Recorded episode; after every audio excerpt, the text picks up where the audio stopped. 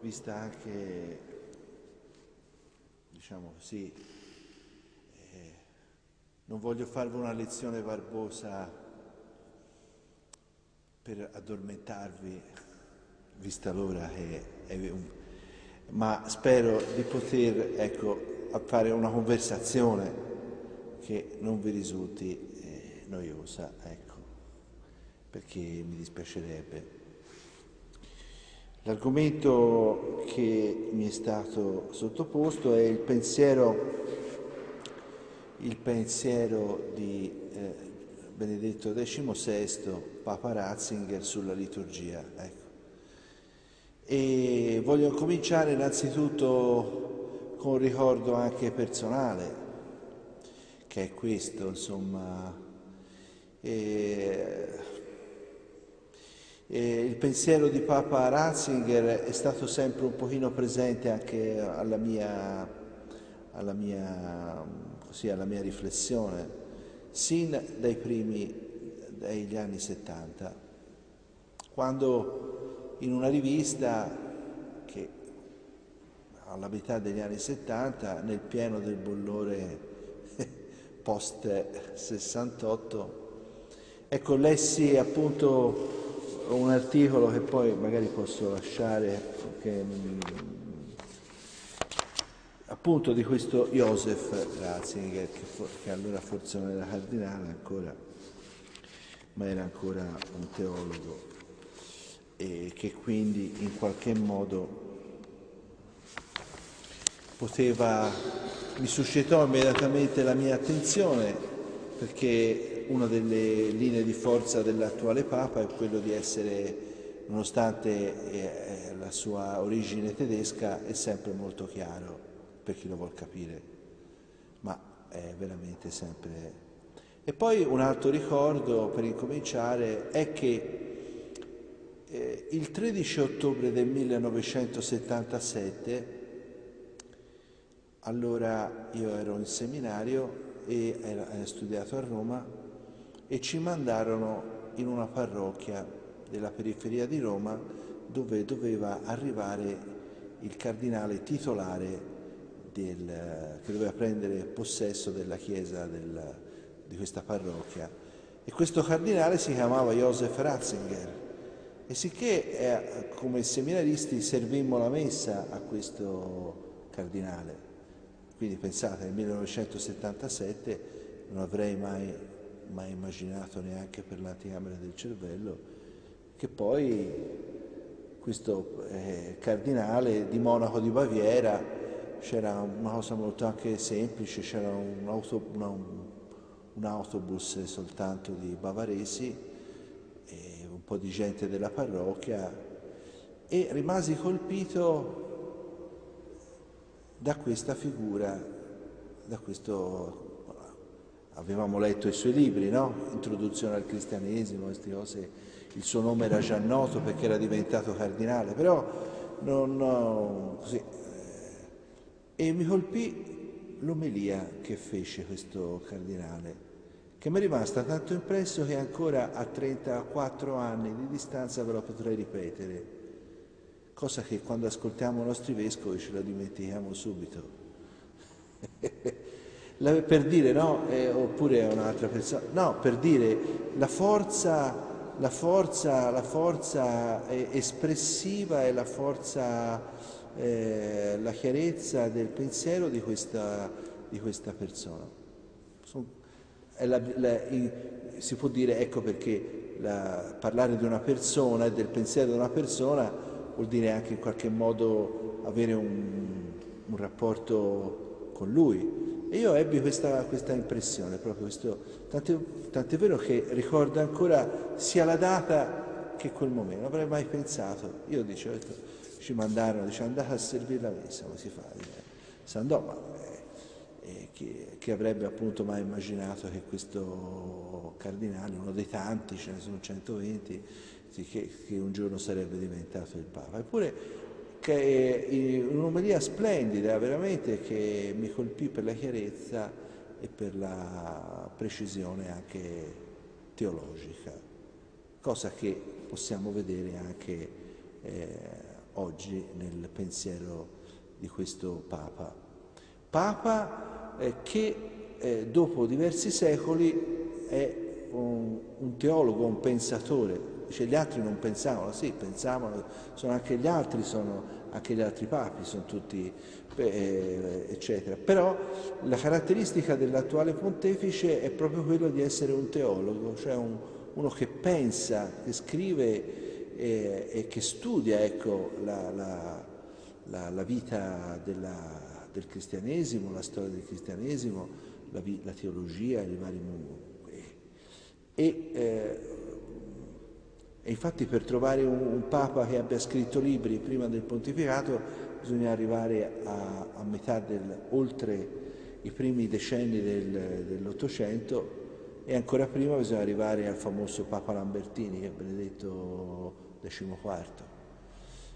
Cioè i papi di solito o erano diplomatici o erano anche parroci, però persone che non avevano un curriculum diciamo di studi così così importante come invece ha, questo l'attuale pontefice, che è un uomo appunto che per il suo impegno di professore nelle varie università tedesche eh, dicevo, ha scritto uh, libri che continua addirittura ancora a scrivere da Papa ed è un vero e proprio professore tedesco, cattedratico, diciamo così perché sappiamo come in Germania essere professore è un qualcosa ecco, che ha un valore.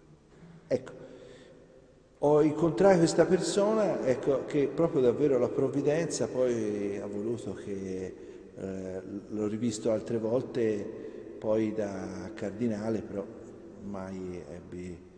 Ecco, quindi questi due incontri Leggendo quest'articolo eh, in questa rivista teologica Comunio che mi piace di cui parleremo poi questa sera, erano anni di confusione, gli anni 70, anni di confusione nella testa di molti e, e quindi mi avvicinai a questi articoli di Papa di Ratzinger con, uh, con un po' di sconforto, quello sconforto che che portavamo dentro in quegli anni, no? vedevamo spendersi eh, quello che, a cui eravamo affezionati e ci presentavano un nuovo modo di essere Chiesa che francamente non, non comprendevamo.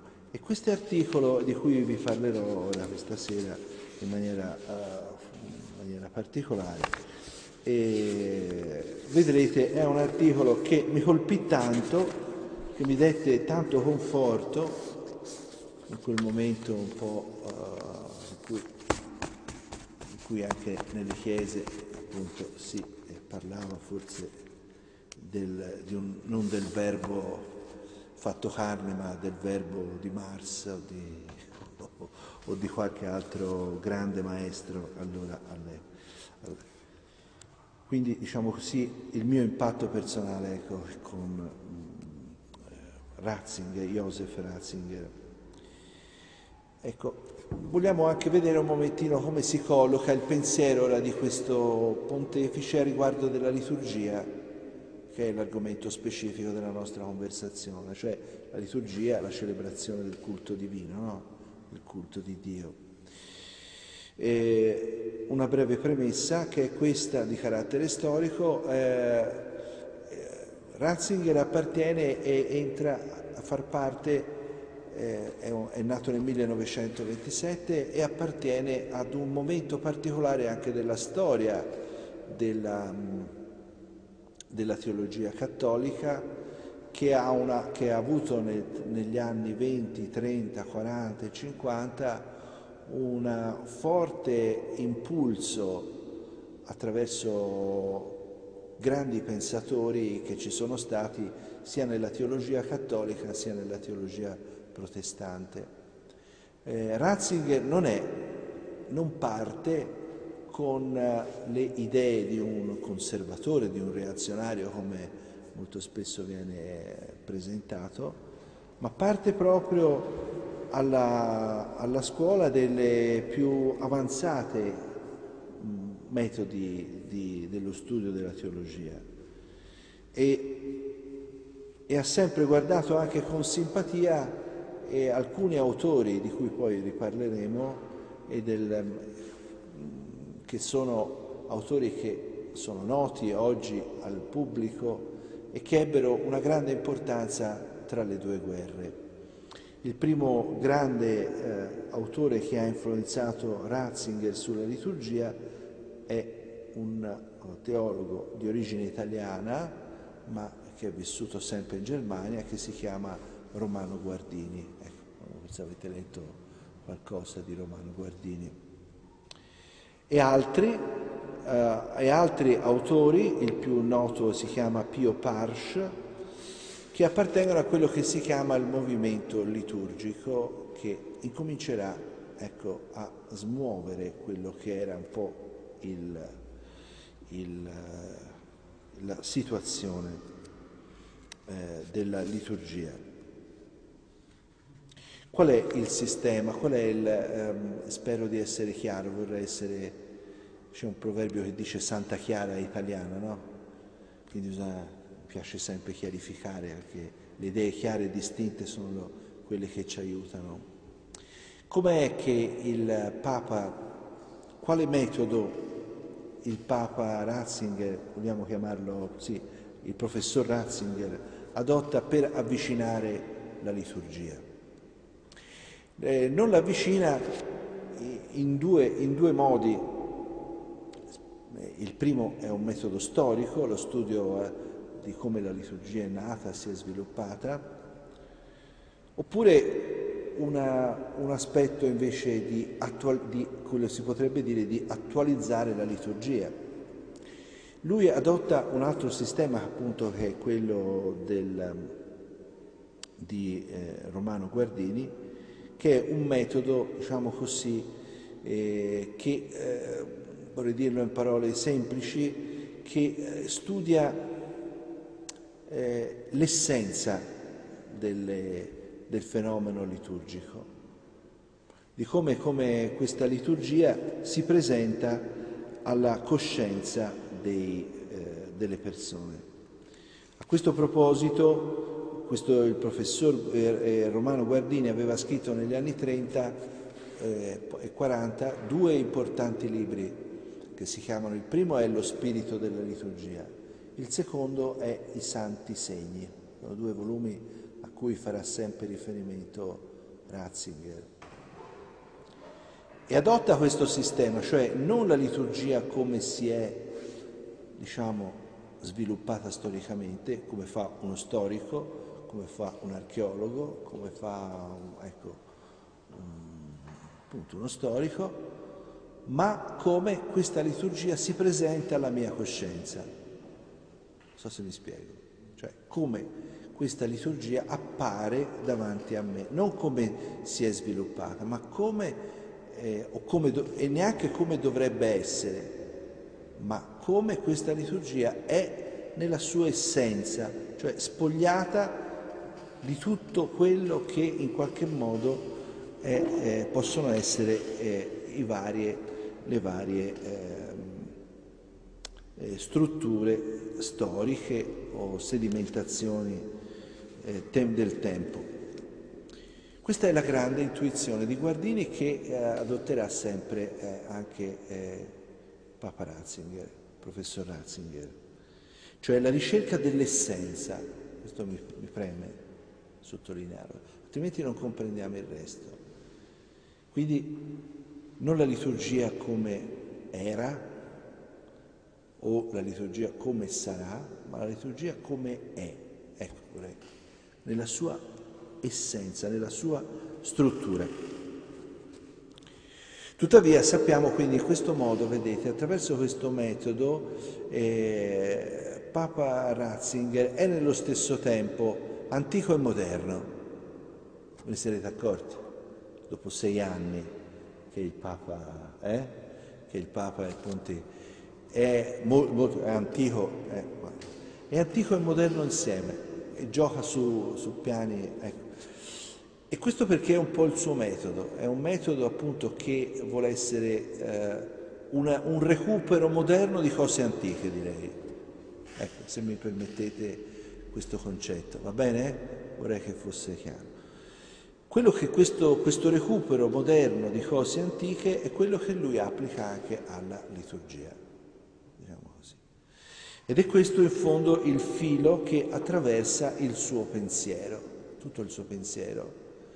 E quindi è, un, è questo, questo cammino che lui fa per la liturgia, un po' il filo anche, mi sembra, del suo pensiero e anche del suo attuale pontificato. E lo sappiamo, lo sappiamo che eh, Ratzinger è stato un, un, un enfant prodigio, come si dice, un ragazzo prodigio, proprio perché è stato giovanissimo, uno dei più, uno dei più brillanti teologi tedeschi, tant'è vero che a poco più di 35 anni è stato perito, nominato perito del Concilio Vaticano II, quindi una cosa che si dà di solito a, a un professore ormai eh, in là con i suoi studi. Quindi eh, Ratzinger ha avuto un ruolo all'interno del Concilio, un ruolo anche eh, di, di, di, proposta dinamico, soprattutto per certi argomenti. E eh, tuttavia, ecco, eh, ha avuto sempre questa profonda sensibilità ecco, alla liturgia. E mi riferisco, eh, e sappiamo che il, soprattutto il Papa da giovane ha avuto, diciamo sì, questa, ha sentito anche lui questa forza, forte istanza di rinnovamento che c'è stato nella Chiesa. E lo troviamo riflesso nelle, eh, in alcune sue opere giovanili, in, alcuni suoi articoli eh, giovanili.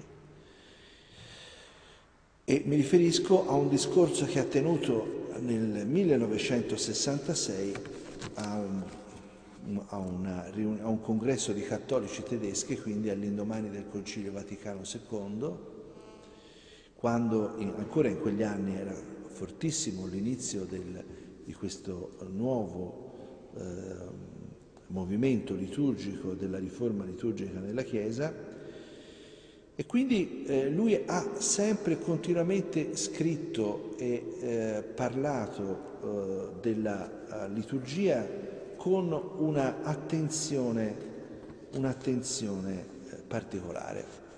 Per quale motivo? Il motivo è semplice, perché la liturgia non è soltanto un insieme di preghiere, no?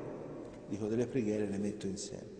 La liturgia, potremmo dire così, è la è ciò che crediamo sotto l'aspetto della preghiera, è una fede pregata, possiamo dire così, no?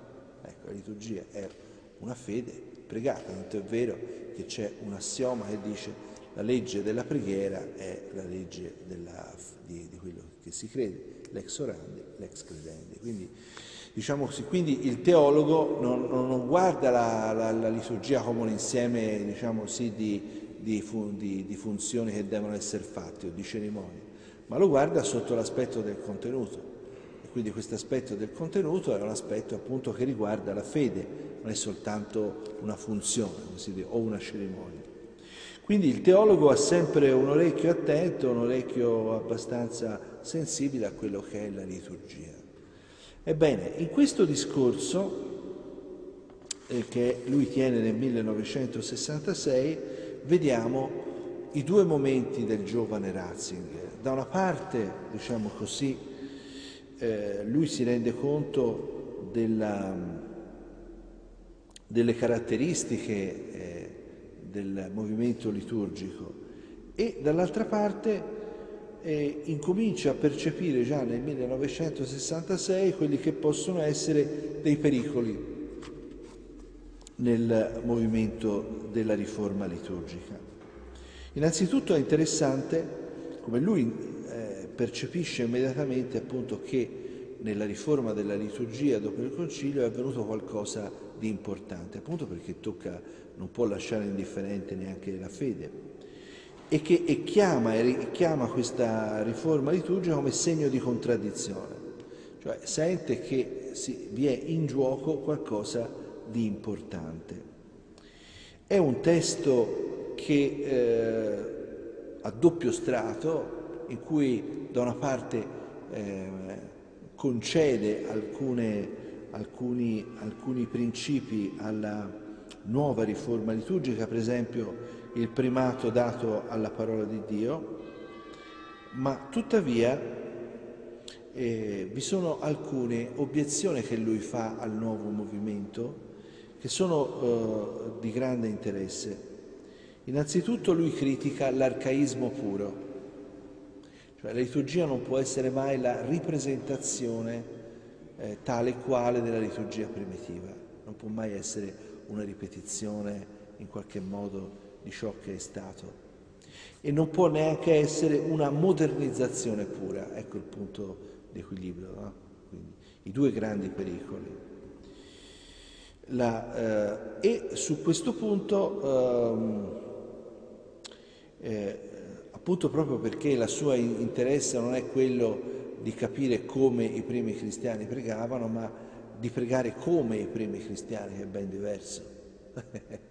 Capito? Non è, si tratta di una ripetizione meccanica di ciò che è avvenuto, ma di ritrovare quello spirito che permette appunto di ripetere e di essere appunto la, in comunità, in continuità con la, con la comunità delle origini.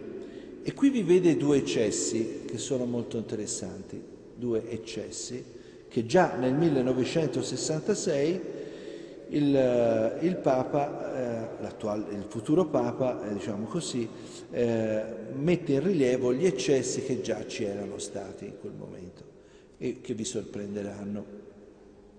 Lui condanna, quindi il giovane Ratzinger che nel 66 ha 38-39 anni, la celebrazione verso il popolo, perché sono due eccessi appunto in quanto un arcaismo, no? cioè il fatto che eh, il, la, la, la, supposizione che la, la, prima celebrazione della scena sia stata fatta appunto eh, verso i fedeli, cosa che ovviamente invece eh, ovviamente non è avvenuto così come ci ha appunto spiegato la storia della liturgia. E la seconda eh, obiezione che lui fa è la separazione del tabernacolo dall'altare una cosa molto interessante. Eh, lui critica la separazione non come qui che il tabernacolo è sull'altare, ma la separazione del tabernacolo sull'altare. Cioè la separazione, eh, anzi e lui stigmatizza e condanna il fatto che al posto eh, del um, tabernacolo si sia messo il, la sede del celebrante.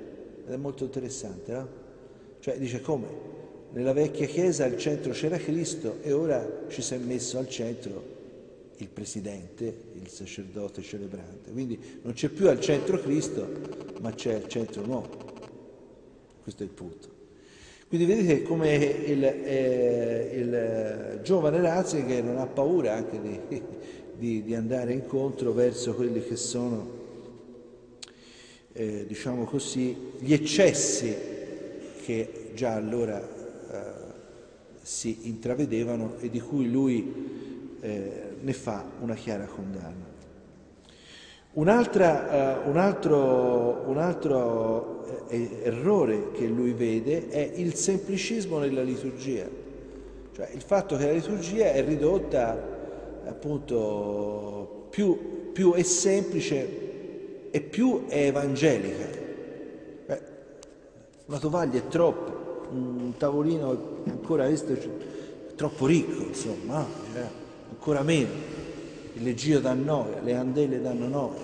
Insomma, questo semplicismo assoluto, no? Per ritornare proprio all'origine, come se avessero assistito loro, i liturgisti sapessero che come sono andata, come si è svolta l'ultima scena.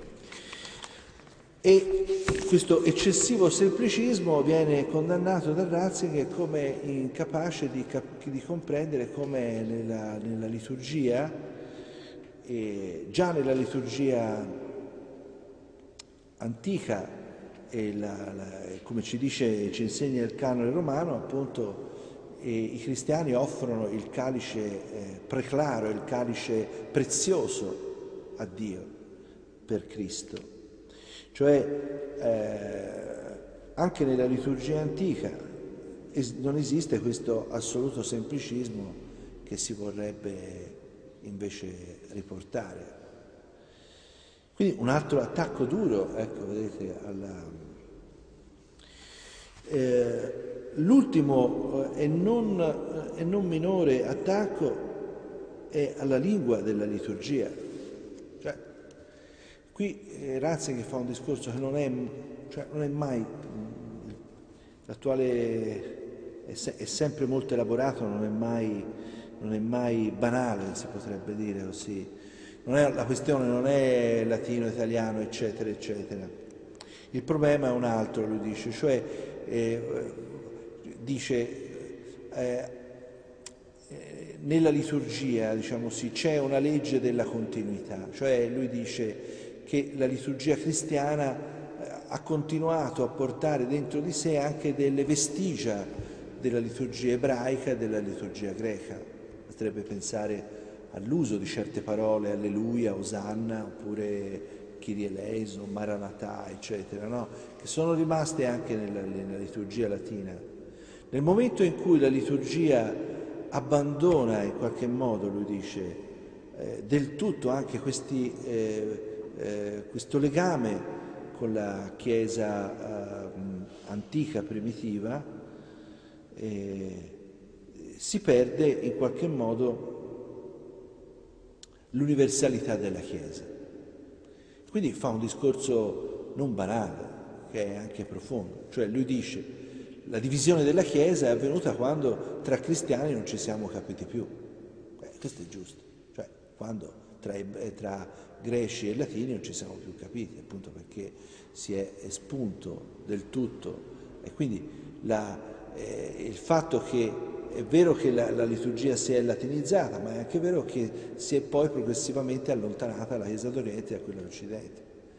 Appunto perché quando non ci si intende più ci si saluta non ci si capisce, o si, o si parla la stessa lingua, o se no ci si... Ecco.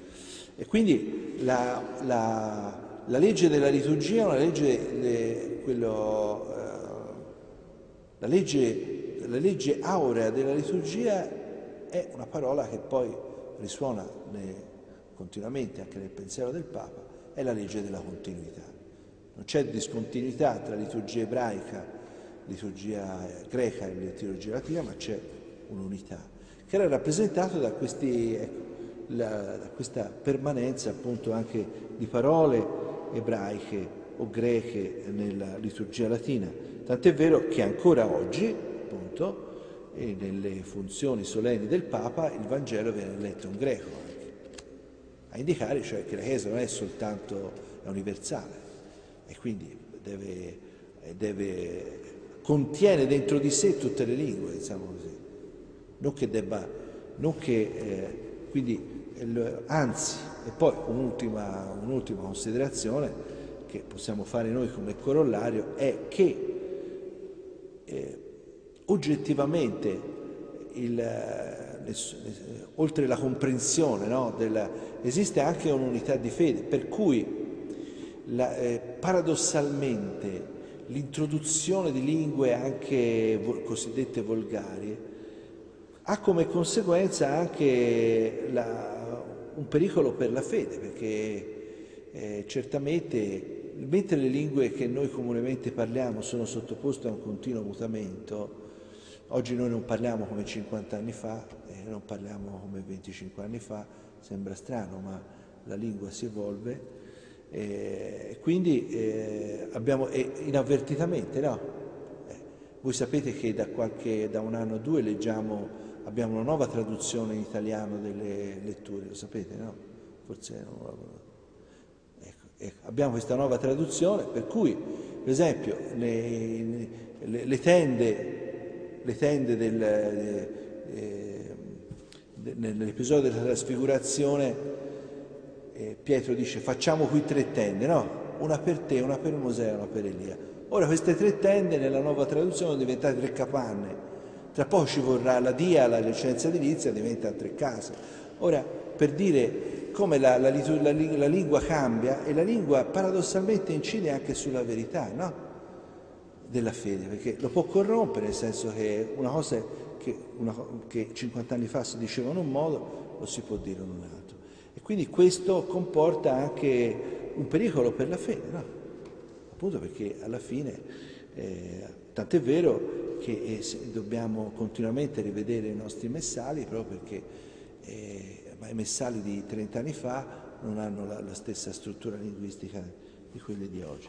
Quindi diciamo così che ehm, la, la, grande legge della liturgia è una, una, uh, una, legge di continuità che deve in qualche modo conglobare anche questa, la, la forza della, della l'incidenza della lingua, ecco perché la, Chiesa, ma non perché, ora, eh, dice, eh, aveva per tanti secoli mantenuto l'unità della lingua latina, non perché si volesse far eh, torturare le persone, ma perché eh, vi era appunto questa esigenza fortissima che venisse salvaguardata l'unità della fede, venisse preservata dalla corruzione. Oggi noi abbiamo le, oggi si fa la svelta, ci sono traduttori simultanei, questo vuol dire quello, ma certamente nel passato la, l'unità linguistica ha permesso, è stato anche un formidabile contributo all'unità della fede. E se non ci fosse stata l'unità del linguaggio, molto probabilmente non ci sarebbe stata la Chiesa universale come la conosciamo noi. Ecco perché vi è anche un senso di... Ecco, bene. Quindi diciamo così, già nel 1966 il giovane trentottenne promessa della teologia tedesca e pur essendo appunto un paladino della, diciamo così, non un, un negatore neanche degli aspetti che ci possono essere della riforma liturgica, però ne vede immediatamente i limiti, ne intravede immediatamente i limiti. Questo è di una forza straordinaria. Basterebbe pensare, dicevo, alla distinzione tra tabernacolo e altare al centro ecco, non si pone più Cristo, il Cristo eucaristico, il Cristo che è vivo e vero, presente nel sacramento, ma ci si mette una poltrona. Ecco. Cioè al centro c'è l'uomo e non più Dio. Questo è, è assai interessante, come le altre obiezioni, come le altre eh, idee. E averle dette proprio nel 1966 è, mi sembra molto interessante. La, eh, il secondo uh, momento, un secondo aspetto che poi noi ritroviamo ne, nel, ne, anche nell'attuale eh, pensiero del Papa, lo abbiamo in questo articolo appunto che io lessi eh, da giovane nel 1978 che mi colpì tanto e che dice ma guarda c'è uno che, che, che dice queste cose Ora sentiremo quello che dice il Papa, e, da, e, che mi, mi, colpì perché era proprio coraggiosissimo a dire eh, quello che diceva nel 1978.